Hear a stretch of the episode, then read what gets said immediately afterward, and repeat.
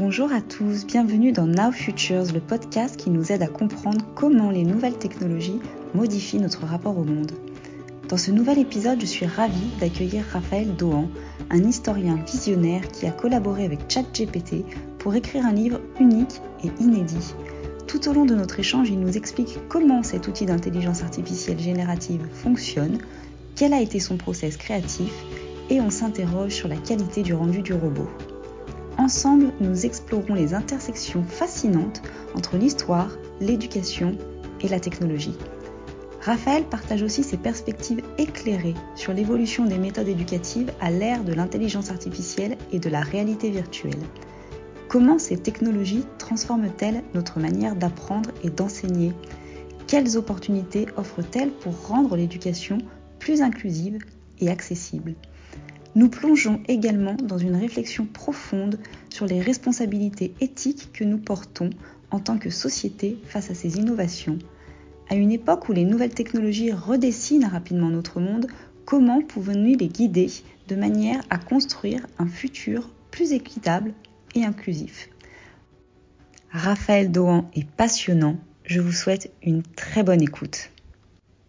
Bonjour Raphaël. Bonjour Morgane. Bon alors je le rappelle, tu es historien, un domaine qui a priori n'a aucun lien avec les nouvelles technologies et l'intelligence artificielle. Alors, merci beaucoup d'avoir accepté de participer à ce, podcast parce que ton angle va être précieux. On parle d'avenir, on parle du futur et pourtant, toi, ta spécialité, c'est l'histoire. Merci d'être là. Bah, merci pour ton invitation. Bah, ça me fait très plaisir euh, de, venir ici de parler et d'histoire et euh, d'avenir. Et d'avenir. Surtout que ton dernier livre, donc tu as écrit plusieurs, euh, plusieurs ouvrages, mais surtout ton dernier livre m'a interpellé. Il s'appelle si Rome n'avait pas chuté, euh, et il se présente comme un livre écrit avec l'aide de l'intelligence artificielle, notamment de ChatGPT. Comment t'es venue l'idée de ce livre et de cette méthode d'écriture en fait? Qu'est-ce que tu cherchais à nous démontrer? En fait, ça fait depuis euh, un an à peu près maintenant que je suis euh, fasciné par les technologies qu'on appelle aujourd'hui d'intelligence artificielle générative et notamment de synthèse de texte, donc les, grands modèles de langage permettent de, générer du texte euh, cohérent. Et c'est quelque chose qui, d'abord, qui paraissait totalement impossible il y a une dizaine d'années. Mhm. Euh, c'était, enfin, en tout cas, d'avoir ce, degré de qualité dans la création d'un texte entièrement par ordinateur, c'était vraiment inespéré. Et, euh, et, comme moi, je viens, tu l'as rappelé, hein, je ne suis pas ingénieur moi-même, je ne suis pas un spécialiste de l'IA du point de vue technique, mais et je suis un spécialiste plutôt en fait du texte. À l'origine, j'ai fait des études de lettres classiques, de latin et grec, où on fait que travailler sur du texte. Et ça m'intéressait justement de voir jusqu'où on pouvait se servir de la technologie, de cette technologie-là, pour euh, eh ben, l'intégrer dans un processus de création de texte, c'est-à-dire d'écriture d'un livre. J'avais déjà fait des livres d'histoire auparavant, et là, je voulais voir jusqu'où ça pouvait permettre de créer un nouveau type de livre en réalité. Ça m'intéressait pas tellement de faire la même chose que ce que je faisais avant, donc des livres, euh, des essais d'histoire euh, classiques, euh, simplement en le faisant par IA. Ça, ça n'a pas énormément intéressé. Et j'ai voulu faire quelque chose qui n'était pas possible avant d'avoir cette technologie-là. Et en fait, un livre qui aurait été impossible à écrire il y a deux ou trois ans. Et donc, c'est l'idée de ce, livre, c'est de se servir de l'IA pour générer des idées, générer une histoire, qu'ensuite je commente d'un point de vue historique à la main. Donc, c'est une sorte de dialogue finalement avec l'IA qui sert au fond à la fois de co-auteur et de stimulant pour l'écriture et la réflexion. Et ce qui est euh, assez bluffant dans ce que tu me dis, c'est qu'une des premières phrases que tu as dites, c'est euh, j'ai été moi-même bluffé par la qualité des textes qui ressortaient. Du coup, tu n'as pas retouché ce que écrivait ChatGPT? J'ai un peu retouché parce que, euh, en fait, dans l'esprit, j'ai voulu garder la production relativement brute de, GPT. Ouais. Euh, euh, juste, pour, juste pour aller plus loin dans ma question, c'est qu'on entend énormément d'experts qui disent chat GPT c'est super, mais la qualité n'est pas là, donc de toute façon, euh, il, faut, il faut retravailler complètement les textes. Et de ce que tu me dis, j'ai l'impression que toi, tu as été au contraire, au contraire de ce qu'on entend, tu as été assez bluffé par la qualité de ce que tu recevais. Donc merci bah, pour. sans doute parce que je ne suis pas blasé comme certains. Le simple fait qu'il y ait du texte cohérent qui soit écrit, automatiquement, je trouve ça en soi euh, quelque chose de révolutionnaire. Euh, mais le, effectivement, il y a un peu de, de travail à faire par-dessus, une sorte de post-production. Euh, mais principalement, en fait, parce que aujourd'hui, une des limites des modèles de langage actuels comme ChatGPT, c'est la taille de leur contexte, de leur réponse et de ce qu'on peut leur donner en amont. Et, donc, ils ne font que des, petits textes. Et si on veut faire un livre, il faut évidemment faire générer beaucoup de, mm. morceaux et après les, les, recoller entre eux, les coudre. Et ça, ça demande forcément aussi un travail un peu de réécriture pour éviter des redondances, des répétitions, faire des transitions. donc, il y a quand même beaucoup de travail en fait pour organiser. Et puis aussi, quelque chose qui là sera voué à rester, je pense, même si les modèles s'améliorent au fur et à mesure, un travail de sélection en réalité. Euh, d'abord de, vision à l'origine, c'est on doit savoir ce qu'on veut, parce que l'IA ne veut rien elle-même, elle n'a aucune volonté. Et après, euh, on lui fait générer plein, plein, plein de, textes, et j'en choisis euh, ceux qui m'intéressent en fait, parmi ceux-là. Et, ça, c'est un travail comme si on avait des rushs en fait dans un, film pour faire un film et qu'on sélectionnait ensuite au montage ceux qui nous paraissent intéressants. Donc c'est vraiment la même chose, mais ce, travail de sélection est extrêmement important et, il reste pour l'instant le propre quand même de, l'auteur humain euh, derrière. Du coup, toi, comment tu as procédé? Donc j'ai bien compris cette idée de générer énormément de textes puis de sélectionner. Par exemple, tu t'es connecté à ChatGPT et tu lui as dit je souhaite écrire un livre sur euh, euh, Rome euh, et tel scénario arrive et est-ce que tu peux m'écrire le premier chapitre qui parlerait de, ça par exemple? Alors c'était un peu comme ça mais c'est pas de manière linéaire que j'ai procédé, c'est vraiment de manière pyramidale. Je vais devoir demander quelles sont les idées que tu aurais si Rome, alors puisque donc le livre parle de l'Antiquité, et euh, en fait, c'est une uchronie où euh, j'essaie d'explorer ce qui serait passé si l'Empire romain avait connu une révolution industrielle. Et donc, je vais d'abord demander d'imaginer des idées un peu en vrac sur ce terrain-là, mm. puis de les classer dans une sorte de plan. Euh, et après, dans chacun des, chacune des parties de ce plan, je vais demander de trouver des sous-parties, des sous-idées, et ensuite, au fur et à mesure, en fait, de manière un peu fractale, mm. d'aller chercher à la fin des paragraphes rédigés. Mais et donc, c'est pas tellement en fait commencer par écrire la première page, c'est d'abord voir la table des matières et ensuite progressivement rentrer dans le détail. Mais ce qui est d'ailleurs souvent la manière dont un auteur fonctionne, euh, même quand il écrit. Euh, Bien sûr. Et toi qui es historien, est-ce que tu as trouvé que les informations, euh, justement, tu me parles, tu me dis que le livre parle d'antiquité. Est-ce que tu as trouvé que les informations que, ou, les détails de description de Rome par ChatGPT, est-ce que c'était conforme à tes connaissances en tant qu'historien? Est-ce qu'au contraire, tu as trouvé des incohérences? Alors oui et non. Euh, clairement, euh, un des problèmes qui, que les modèles de langage comme ChatGPT ont aujourd'hui, c'est que par structure, ils n'ont aucune manière de vérifier la véracité de ce qu'ils disent. Euh, parce qu'en fait, la manière dont ça fonctionne, c'est qu'ils ils prédisent le mot suivant l'un après l'autre. En fait. Donc ils ont un texte de départ peut être la question qu'on lui pose. Et ensuite, ils vont prédire le mot suivant à partir de paramètres qu'ils ont euh, conçus lors de la phase d'entraînement du modèle. Mhm. Donc, ils prédisent le mot suivant, puis ils prédisent le mot suivant, puis ils prédisent le mot suivant. Et donc, évidemment, il y a une forme de vraisemblance là-dedans parce que la base de données initiale était tellement grande. Euh, je crois que Wikipédia, dans la base de données, ce qu'il y avait Wikipédia dedans, représentait que 1 ou 2 de l'ensemble des textes. Vous imaginez la taille du, la taille du truc. Euh, donc, ça fait que en ayant ingéré tout ça, il, y a une notion de vraisemblance où il sait que le prochain mot, si avant on parlait de Néron, il va savoir qu'il faut l'associer à des personnages qui seront proches de Néron, euh, même au moins chronologiquement. Euh, mais ça veut dire aussi qu'il n'a pas de moyen de revenir sur ce qu'il a dit, enfin ce qu'il va dire plus tard ou ce qu'il a dit auparavant pour vérifier si historiquement c'est correct. Donc il est toujours euh, vulnérable à la possibilité de d'écrire un texte qui va avoir l'air vrai, qui sera faux euh, d'un point de vue technique mhm. précis. Donc il peut se tromper sur une date, il peut, il peut inventer une anecdote, il peut euh, inventer des personnages. Euh, donc d'un point de vue factuellement historique, il y a souvent des erreurs, en tout cas il y, en a trop pour qu'on puisse lui faire confiance aveuglément. Mais en même temps, d'un autre point de vue, il connaît en fait assez bien parce que justement il a été abreuvé par notamment l'ensemble de la littérature antique et de ce qui a été écrit sur la littérature antique.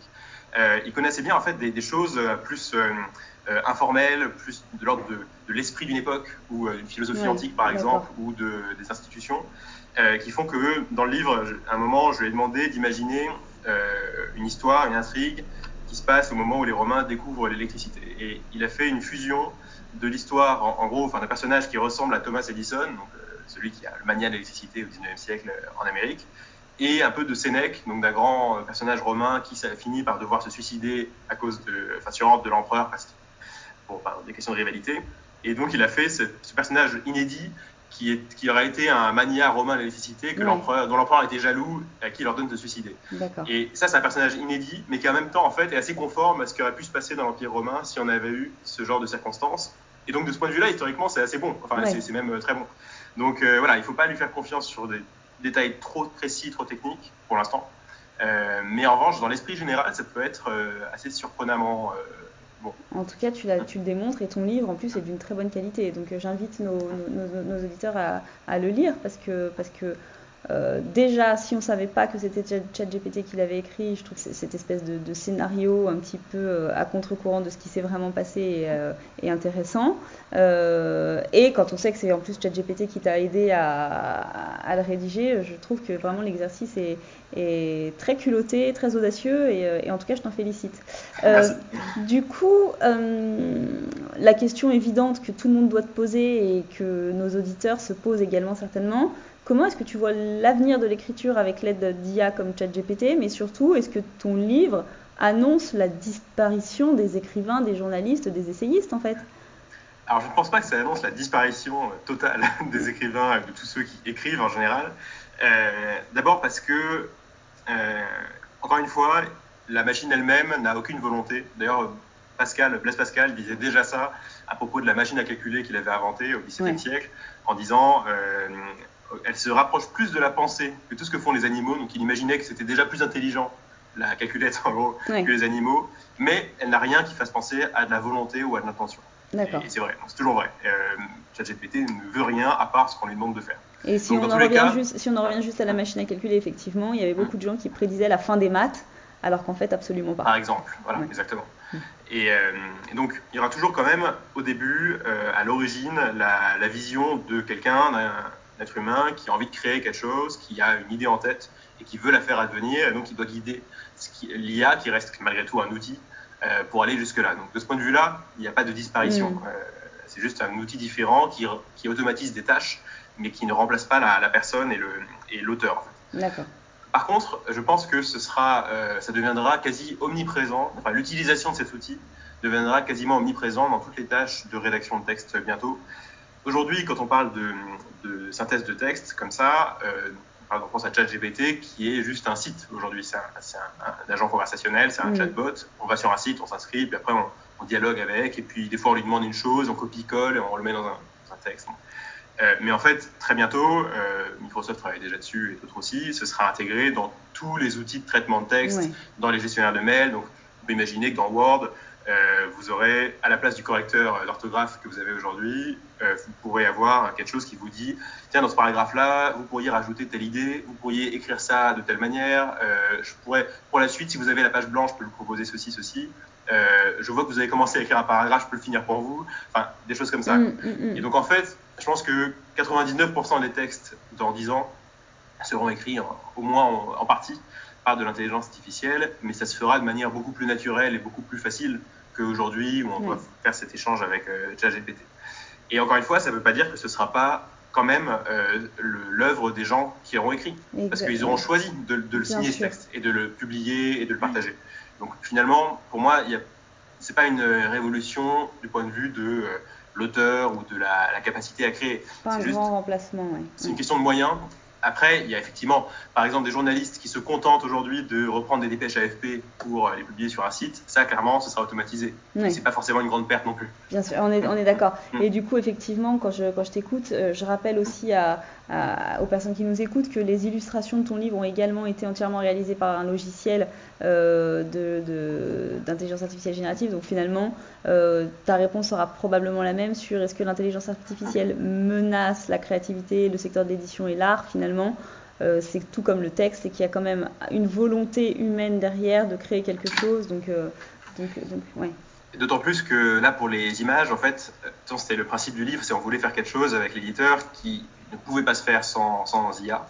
Et les images, c'est typique de ça. C'est, euh, S'il s'agissait que de faire une illustration pour la couverture, évidemment, on aurait pris un, illustrateur euh, humain.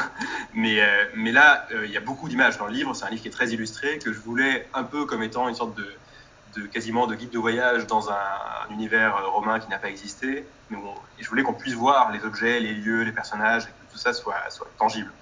Et, pour ça, ça demandait de faire des images photoréalistes de choses qui n'existent pas. Mm. donc il y a beaucoup d'objets archéologiques de cette Rome technologiquement avancée et qui sont comme des photos de musée, en fait, enfin, des photos de catalogue de musée. Mais ça, c'était un truc, si on avait voulu le faire de manière traditionnelle, ça aurait demandé des moyens hollywoodiens en fait, et totalement impossible à, atteindre pour un, éditeur et un auteur euh, dans une maison d'édition normale.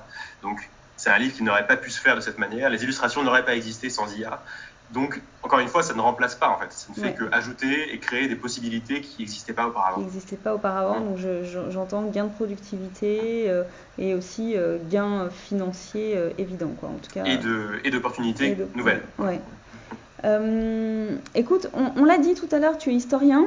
Euh, j'ai envie de passer à un sujet qui m'interpelle euh, énormément aussi et qui est, j'ai un tropisme comme ça de conviction que le système éducatif est quelque chose qui doit être préservé, pas dans son état actuel, mais en tout cas qui doit être préservé dans comment est-ce qu'on améliore le système éducatif pour aider chacun à, s'insérer positivement dans la société. Donc voilà, tu es historien, on parle de plus en plus de l'évolution du système éducatif et notamment des modes d'apprentissage grâce à la réalité virtuelle par exemple. Je sais que c'est un sujet qui te préoccupe aussi. Euh, la réalité virtuelle qui permet de plonger finalement les apprenants dans des reconstitutions d'événements historiques par exemple. Euh, qu'est-ce que tu penses de cette évolution? Est-ce que tu as testé des méthodes? Et qu'est-ce que tu en retires? Alors, moi, je trouve ça extrêmement intéressant, euh, au point qu'avec des amis historiens, on a créé d'ailleurs un groupe pour travailler là-dessus et pour développer des, en fait, des, jeux vidéo, puisqu'il s'agit de jeux vidéo au fond, que ce soit en réalité virtuelle ou pas, avec un bon niveau de qualité historique. Parce que on est persuadé que, effectivement, pour l'éducation, mais même plus largement, en fait, pour donner le goût de l'histoire et pour satisfaire le goût de l'histoire de ceux qui l'ont déjà, le, les mondes virtuels, dans leur ensemble, euh, c'est extrêmement euh, important parce qu'en fait, c'est ce qui se rapprochera le plus euh, de la machine à remonter le temps, tout simplement. On sait que la machine à remonter le temps physiquement, c'est pas possible, on n'arrivera jamais à le faire, donc on pourra jamais revenir à l'Antiquité romaine, on pourra jamais revenir au Moyen Âge. En revanche, on peut donner l'impression qu'on y est revenu, et pour ça, la, le, le, monde vidéoludique est excellent parce que justement, il permet de reconstituer un monde et avec euh, à la fois l'aspect visuel. Et alors, dans ce qui existe aujourd'hui, je trouve que c'est souvent un peu décevant, justement parce que les reconstitutions 3D euh, se concentrent sur l'aspect purement architectural. c'est souvent le cas. Et, et, au fond, euh, c'est un peu ennuyeux. On voit, ok, on peut voir le Panthéon à Rome tel qu'il était en Antiquité. Et c'est joli, hein, enfin, c'est très bien. Mais, mais bon, après, on, on, en fait le tour en deux minutes et puis c'est c'est pas ça qui fait apprendre non plus vraiment ce que c'était que l'Antiquité romaine. Et donc pour nous, ce qui est important, et c'est ce qu'on va essayer de développer, euh, donc c'est un projet qui s'appelle Vestigia, on va essayer de rendre ça humain justement. en fait, ce qui compte dans l'histoire, ce sont les histoires. C'est de voir comment les gens vivaient, comment ils pensaient, euh, comment ils interagissaient les uns avec les autres, euh, de voir comment ça a évolué à, travers le temps, et de pouvoir avoir l'impression d'y être en fait soi-même, de pouvoir interagir avec. Donc c'est tout ça qui, qui est vachement important. Et justement, la technologie aujourd'hui permet à des équipes beaucoup plus petites qu'avant, parce qu'il il y a des très très gros studios de jeux vidéo qui font euh, des jeux gigantesques avec euh, des centaines de millions de dollars de budget. Mais aujourd'hui, les IA génératives, des moteurs de jeux euh, nouveaux permettent de travailler avec beaucoup moins de moyens pour faire des choses où on peut en fait mettre les moyens sur la qualité historique, sur la vérification des informations, mm. sur l'immersion, l'interaction avec le, public et la communauté. Et ça, c'est vachement important. Ça remplacera pas l'école, clairement, parce que pour moi, je le vois vraiment comme l'équivalent un peu de ce qu'a été la BD euh, pour moi dans ma jeunesse, pour me forger le goût de l'histoire et mes premières connaissances historiques. Euh, moi, je, ma passion pour l'Antiquité, elle est venue beaucoup des bandes dessinées Alix, par exemple, de, Jacques Martin, euh, qui étaient vraiment des bandes dessinées. C'était pas fait pour accompagner, c'est pas un manuel scolaire, quoi. C'était pas fait pour accompagner l'apprentissage à l'école. il y avait des histoires, des personnages, etc. Mais c'était très bien documenté. Euh, c'était très recherché dans tous les aspects de euh, la vie euh, romaine. Et, donc, en fait, d'abord, ça m'a donné le goût de m'intéresser à ça de manière vraiment très, très vivace. Mais en plus, ça m'a donné beaucoup, beaucoup de bonnes visions de ce que pouvait être l'Antiquité. Mm. Et qu'après, je retrouvais en lisant les textes antiques, en ayant fait de, des études historiques. Et même si maintenant on sait qu'il y a quelques erreurs dans les BD, mais en fait, c'est souvent des choses qu'on ne connaissait pas à l'époque. donc, ça, c'est vraiment génial. Et aujourd'hui, clairement, une grande partie des, des, gens plus jeunes que moi euh, se, servent des jeux vidéo un peu de la manière dont moi je me servais des BD. Moi aussi j'ai beaucoup joué aux jeux vidéo. Et, et, donc je pense que c'est une porte d'entrée extraordinaire pour, pour apprendre le goût de l'histoire. Oui, je te, alors je te, je te rejoins. Est-ce que, est que tu as testé, euh, pour, pour répondre à, à, la problématique que tu évoques, qui est euh, finalement euh, visiter le Panthéon en deux minutes, c'est super, mais il n'y a pas de, il n'y a aucune vraiment référence, on ne voit pas les gens qui interagissent comme ils étaient à l'époque. J'ai testé une expérience qui s'appelle Kéops, qui est une reconstitution de, de, de, de l'Égypte, de, de, à l'époque des, enfin, à l'époque de la construction des pyramides. Moi, j'ai été absolument bluffée. C'est une expérience qui dure 45 minutes, où justement tu es assez immergé dans, dans une espèce de cité euh, avec une communauté de gens qui, euh, qui, euh, qui évoluent. quand j'ai testé l'expérience, et c'est là où j'ai une question, en tout cas pour toi, par rapport au système éducatif, j'ai écrit un article là-dessus sur, ce, sur, sur, sur, ces limites que j'ai que j'ai que, que j'ai identifiées. J'ai écrit un article que je remettrai le lien pour Challenge où je dis que ce qui m'a interpellé dans un cadre justement d'éducation et d'éducation à, à l'histoire, quand on est immergé comme ça dans un monde en réalité virtuelle, on n'a pas la capacité de pouvoir prendre des notes, par exemple. Mmh, mmh. Comment est-ce que tu penses que l'évolution des nouvelles technologies vont évoluer pour permettre justement à l'apprenant de prendre des notes Parce qu'on sait, on sait très bien qu'il y a beaucoup de personnes qui ont besoin de prendre des notes pour pouvoir cognitivement intégrer les nouvelles notions. Comment tu vois, toi, l'évolution, finalement, l'hybridation entre ces mondes physiques, ces mondes virtuels, euh, pour pouvoir mieux apprendre? C'est une excellente question. Euh, en fait, je pense que pour l'instant et jusqu'à euh, les prochaines années, à ce qu'on peut prévoir, il n'y aura pas encore de, de ni de, de casque de réalité virtuelle, ni de matériel, ni d'application qui permettrait de passer, de faire toute une activité en fait en réalité virtuelle. Euh, pour moi, la réalité virtuelle, c'est vraiment euh, quelque chose de, de c'est comme un peu une séance de cinéma.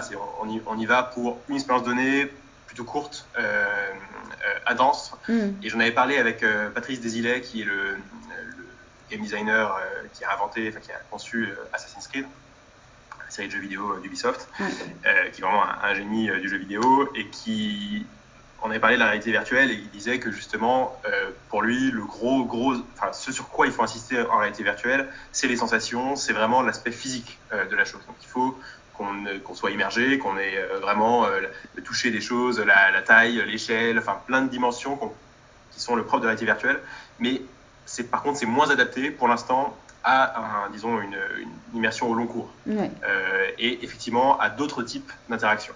Et donc pour ça, je pense qu'il faut que les, les produits euh, historiques ou éducatifs dans d'autres euh, domaines euh, soient vraiment multimodaux, enfin au sens où ils soient appliqués à différents supports, qu'on puisse s'en servir donc dans un casque de réalité virtuelle, mais aussi sur un ordinateur, sur une tablette, sur une console mmh. de jeu, et dans des formats donc qui permettent de, par exemple, de prendre des notes, euh, par exemple d'écouter aussi un podcast en même temps. Ouais. Par, enfin bon, je pense qu'il faut que tout ça se mette en lien. Mais c'est là où c'est intéressant, c'est que justement, euh, si on fait les choses bien du point de vue historique, on peut avoir une base de données de, euh, de par exemple, d'environnement, de costumes, de monuments, de décors, etc., qui après peuvent être réutilisés de différentes manières parce que euh, le gros travail, en fait, c'est de modéliser tout ça. Mm. Et ensuite, il faut les agencer de manière intelligente. Mais euh, je pense que pour euh, avoir une sorte de vision complète, si on veut vraiment intégrer toute une éducation en fait autour de ça, il faut que ce soit utilisable par différentes manières, différents outils, et aussi à des personnes, à des publics différents. Donc, euh, parce qu'évidemment, une personne âgée fera moins de réalité virtuelle que qu'un adolescent. Donc, tout ça est, est, vraiment nécessaire, et je pense qu'il n'y a pas un seul médium qui peut en fait avoir le, le monopole de ce genre de, de, choses. Écoute, merci. Euh, parmi les autres défis on parle énormément des défis éthiques qu'il va falloir relever. Euh, quels sont, à ton sens, ces défis-là? Quels sont les, voilà, les, les, défis éthiques associés à l'utilisation croissante de l'intelligence artificielle? Et est-ce que tu penses que notre société, à, l'heure, euh, à la date d'aujourd'hui, est-ce qu'elle est prête Et qu'est-ce qu'on peut faire pour se préparer mieux à finalement euh, le, le, le une immersion totale, enfin en tout cas une, une, ouais, une immersion totale de, de, d'intelligence artificielle dans l'intégralité de, de, de, notre quotidien. Quoi.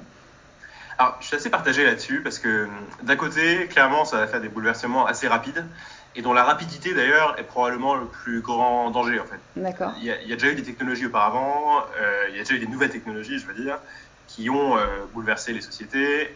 À chaque fois, on s'en est quand même mieux sorti. Euh, point de vue en tout cas de, de la productivité, de la croissance, du confort matériel. Et tous les métiers qui ont disparu, en fait, n'étaient pas forcément d'abord des métiers très intéressants ou très gratifiants, et ensuite ont été remplacés par d'autres types de métiers qu'on n'avait pas prévus. Bon, ça c'est classique dans l'histoire, mm. et je pense qu'il en sera de même pour les intelligences artificielles. Euh, simplement, ça se passera peut-être plus vite qu'avant. Euh, la voiture, ça a mis euh, quasiment un siècle à devenir un outil généralisé. Je pense qu'il y a beaucoup d'outils utilisant de l'IA qui seront beaucoup plus rapides pour se répandre. On a vu d'ailleurs que ChatGPT, c'était une des applications les plus fulgurantes de l'histoire en termes de diffusion et, juste, avant, c'était TikTok. Et en fait, à chaque fois qu'il y a quelque chose d'un peu nouveau, on mm. voit que, que effectivement, que l'accélération est toujours plus rapide. Exactement. Alors, surtout dans le, dans le, milieu numérique, puisque c'est encore plus, plus facile d'y accéder. Euh, donc, il y a ce danger-là qui est que bah, certaines personnes vont, euh, on parlait tout à l'heure de, des journalistes qui se contentent de faire des euh, transcriptions de, pages, de dépêches AFP. Euh, clairement, il est possible que leur métier n'existe plus dans deux ou trois ans. Et, et, donc, il y a des gens pour qui, forcément, ça va être assez brutal et ça demandera euh, une adaptation et un travail de formation et de réorientation, ou d'orientation pour, les élèves et les étudiants, euh, assez important dans lesquels sans doute les pouvoirs publics auront aussi leur, leur rôle à jouer. D'un autre côté, euh, l'IA, c'est aussi, au fond, enfin, les, les, synthèses de texte et ce qu'on a aujourd'hui dans les IA génératives, c'est une des manières les plus simples qu'on ait jamais inventées d'échanger et de dialoguer avec un ordinateur, mm. de faire faire à l'ordinateur ce qu'on veut. Euh, parce qu'il suffit de lui parler en français, en anglais, euh, et on n'a pas besoin de connaître euh, un langage informatique ou même d'être simplement un peu familier avec une interface pour, pour s'en servir. Donc d'un autre côté, ça rend aussi plein de choses beaucoup plus faciles en fait et beaucoup plus accessibles pour beaucoup de gens. On peut imaginer par exemple que toutes les, personnes âgées qui savent mal se servir de Internet ou d'un ordinateur puissent bientôt faire leur démarche administrative en ligne parce qu'il y aura un excellent chatbot euh, mm. euh, fondé sur de l'IA qui pourra les aiguiller et faire tout en fait à leur place euh, et en leur parlant à l'oral, comme si c'était en fait un, fonctionnaire qui, qui, passait beaucoup de temps avec eux de manière très, très bienveillante. Donc ça, finalement, certains pensent que l'IA sera forcément une, enfin, va creuser les inégalités. et c'est possible du point de vue du capital, parce qu'il y a des gens qui vont profiter du fait qu'ils maîtrisent la technologie pour la faire payer aux autres. Mais du point de vue du travail, de relations sociales, de l'accès à certains services, euh, je pense au contraire que ça va être plutôt un, facteur égalisateur. Euh, c'est pareil pour euh, la, la, création artistique, mais aussi dans d'autres domaines. Il y a des gens qui pourront faire donc un, un blockbuster hollywoodien, enfin un film de cinéma extrêmement avancé, avec une toute petite équipe, voire tout seul, alors qu'avant ça demandait les moyens de Disney ou de, mm. ou de très gros studios américains pour le faire. Donc il y a quand même un gros facteur d'égalisation euh, auquel on ne parle pas tant que ça parce qu'on est plutôt inquiet, au contraire, des risques d'inégalité, euh, fake news, etc. Mais euh, il y a quand même beaucoup de positifs euh, malgré tout dans, cette histoire et je pense qu'il ne faut pas l'oublier. ouais, mais j'aime beaucoup en fait ta vision parce que tu, une fois de plus, tu prends le contre-pied. Enfin, j'aime beaucoup ta vision optimiste. Tu prends le contre-pied de, de, beaucoup de choses très catastrophiques, enfin de beaucoup de, de, ouais, de choses très très très catastrophiques qu'on entend et j'espère qu'il y a beaucoup d'auditeurs qui, qui, nous écouteront et qui du coup pourront euh, avoir cette vision qui est euh, à contre-pied de, de, tout ce qu'on entend. Euh, Raphaël, quels sont tes futurs projets? Est-ce que tu prévois d'écrire plus de livres avec l'aide de, l'aide de ChatGPT Quels sont voilà que, que, si, on, si on se projette à un an, deux ans, cinq ans, comment est-ce que tu vois l'avenir et comment est-ce que tu vois ton métier peut-être se transformer avec les nouvelles technologies? Alors, les prédictions, c'est toujours difficile, surtout quand, ça concerne le futur. Mais alors, écrire des. Bon, j'écrirai sans doute d'autres livres après, ça c'est certain. Euh, j'ai plusieurs idées, mais je ne sais pas si je recommencerai le même principe là que, que celui-ci. Je pense pas. Serait-ce que pour varier un peu. Euh, clairement, euh, l'aide de ChatGPT, ça aura lieu. Alors, ça ne veut pas dire qu'il sera écrit sous le même format où ici, je, je, distingue très clairement ce qui est écrit par ChatGPT, ce qui n'est par moi, puisqu'il y a cette notion de dialogue entre les deux qui est le concept du livre. Mais plus tard, je pense que, comme je disais tout à l'heure, bah, je m'en servirai comme tout le monde, en fait, pour m'aider dans la, euh, la, réflexion, la planification, la rédaction de certaines parties. Et ça ne se verra pas, en fait. Enfin, ce, sera, ce sera un travail comme si j'avais eu un, une sorte de, de partenaire d'écriture avec qui j'ai changé des idées. Et ce sera, ce sera comme ça. Euh, donc, je pense que je ferai ça. Effectivement, il y aura d'autres livres. Euh, bah, moi, je, compte aussi essayer de développer ce projet d'histoire par le, le, jeu vidéo avec, avec mes collègues historiens, parce que c'est quelque chose qui me paraît vraiment extrêmement intéressant et moi ça m'amuse beaucoup euh, pour travailler là-dessus. En plus c'est un milieu euh, que je trouve assez passionnant de l'intérieur. C'est les artistes qui travaillent là-dedans, les programmeurs, ce sont tous des gens extrêmement enthousiastes. Euh, il y a peu de milieux où on voit des, des, gens aussi passionnés ouais. Par, par ce qu'ils font. Et à la fois, d'ailleurs, notamment sur ceux qui s'intéressent et à l'histoire et aux jeux vidéo, c'est des passions très fortes qui se rejoignent et qui se multiplient en quelque sorte. Donc c'est vraiment très excitant de travailler euh, dans, un, dans, dans, ce milieu-là. Donc euh, voilà ce que je compte faire dans, dans l'immédiat. Et puis euh, après, on verra bien en fonction de l'évolution de ces technologies, il y a peut-être d'autres choses aussi qui me paraîtront intéressantes et que j'essaierai d'explorer. Mais, mais aujourd'hui, c'est les, les deux, deux, choses qui m'intéressent le plus en l'état. Bah écoute, c'est super chouette. Merci en tout cas pour tout ce que tu as partagé avec nous. On termine toujours ce podcast par un portrait numérique de l'invité. Donc j'ai quelques petites questions euh, à te poser euh, auxquelles tu peux répondre par quelques mots simplement euh, ou, développer si tu as envie. Ça te Très convient Très bien. Ok. Alors quelles sont les applications de téléphone portable, de smartphone qui te sont indispensables au quotidien? Alors, euh, bon, outre les classiques du genre Google Maps, vraiment, et Google tout court. Euh, alors, j'utilise beaucoup Twitter. En tout cas, je suis, je suis pas un, enfin, j'écris pas énormément de tweets, mais je lis beaucoup euh, Twitter parce que, en fait, je trouve que c'est la meilleure revue de presse qui existe. Enfin, mhm. il y a des choses que j'ai apprises grâce à Twitter que j'aurais clairement jamais apprises dans la presse, particulièrement sur les domaines technologiques où il y a vraiment des gens excellents qui partagent des choses très avancées dessus, donc c'est devenu assez indispensable pour moi. Euh, j'ai bah, évidemment ChatGPT aussi, je pense à quotidiennement maintenant. Bien sûr. Pour plein de choses d'ailleurs. Pour coder aussi, on n'en a pas parlé, mais c'est euh, un excellent euh, moyen de coder, de faire des scripts et des programmes quand on ne sait pas programmer. D'accord. Euh, moi, je ne suis pas un programmeur, je connais vaguement comment marchent certains principes, quoi, mais je connais aucun langage euh, de programmation et pourtant, avec ChatGPT, je peux faire des scripts en Python. Donc, c'est très impressionnant, ça marche très bien. Donc euh, ça, ça va devenir d'ailleurs quelque chose d'extrêmement important par la suite parce qu'en fait, tout le monde pourra se faire coder euh, automatiquement des petites applications qui ne sont utiles qu'à nous. Quoi. Ça se trouve, il y a quelque chose qui me sert qu'à moi, personne ne va le développer euh, commercialement, mais là, je pourrais l'avoir enfin, et ça me servira peut-être à automatiser une tâche. Euh, donc voilà, c'est surtout ces deux-là finalement que j'ouvre le plus sur mon téléphone. La dernière application que tu as téléchargée? Alors ça, je ne me suis pas sûr de me souvenir. En fait, j'en télécharge pas beaucoup de nouvelles. Ouais, euh, donc peut-être ChatGPT en fait. Peut-être ChatGPT qui n'est même pas une application. Enfin si, maintenant il y en a une, je crois, sur euh, iOS, mais comme j'ai pas euh, d'iPhone, je l'ai pas téléchargé. Bah, du coup, justement, une application que tu as dans ton téléphone mais que tu n'ouvres absolument jamais. Ah, c'est une bonne question. Application que j'ouvre jamais alors que je l'ai sur mon téléphone. En fait, je, suis un peu un maniaque de la, de la du, nettoyage des ordi. Donc sur mon bureau d'ordi, il n'y a vraiment rien. Donc, euh, que de euh, en général, je fais en sorte que si je l'utilise pas, je, je, ça n'existe plus. Ta dernière recherche Google ou ChatGPT? Alors, euh, alors, Google, il y en a trop pour que, enfin, c'est trop souvent pour que je me souvienne. ChatGPT, euh, je me souviens de lui avoir demandé d'expliquer un tweet d'un chercheur en IA, justement, euh, qui était un petit peu euh, complexe, en tout cas qui parlait d'une notion que je ne connaissais pas encore. Et en fait, c'était une vision sur euh, l'avenir de l'IA, ce qu'on pourrait faire sur, à partir d'autres modèles qui fonctionneraient sur d'autres principes. Et j'avais demandé de m'expliquer ça, et ça avait fait toute une conversation où je lui demandais, OK, ça, ça veut dire quoi exactement, et développe là-dessus, etc. Et c'était extrêmement impressionnant parce que, en fait, là où ChatGPT est peut-être le meilleur, c'est en tant que pédagogue. C'est ce que j'allais dire, ouais il sait très très bien expliquer, simplifier les concepts, euh, il rend digeste, ouais. digeste absolument, euh, et aussi répondre aux interrogations qu'on a nous-mêmes euh, de manière très très spécifique.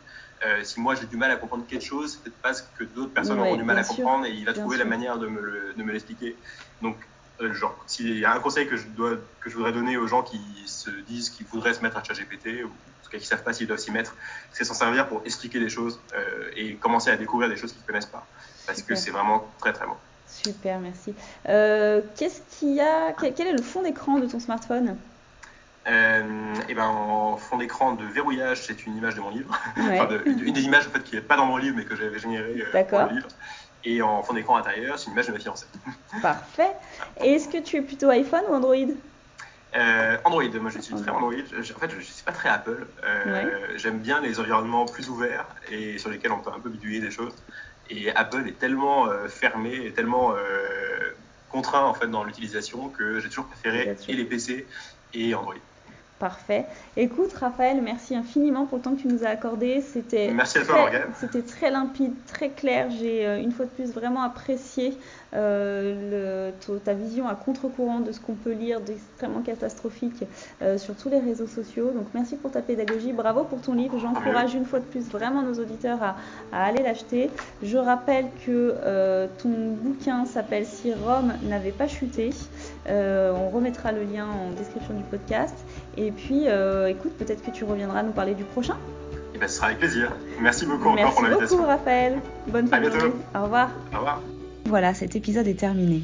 Je remercie sincèrement Raphaël Dohan pour sa pédagogie, sa vision pas du tout alarmiste et plutôt optimiste de tout ce que l'intelligence artificielle et les nouvelles technologies peuvent nous apporter en positif pour mieux nous cultiver, mieux apprendre, mieux travailler, mieux évoluer dans un monde toujours en pleine évolution. Je suis Morgane Soulier, consultante en nouvelles technologies. Je me réjouis de vous retrouver lors de notre prochaine exploration du futur et n'oubliez pas d'ici là de partager ce podcast au plus grand nombre. À très bientôt.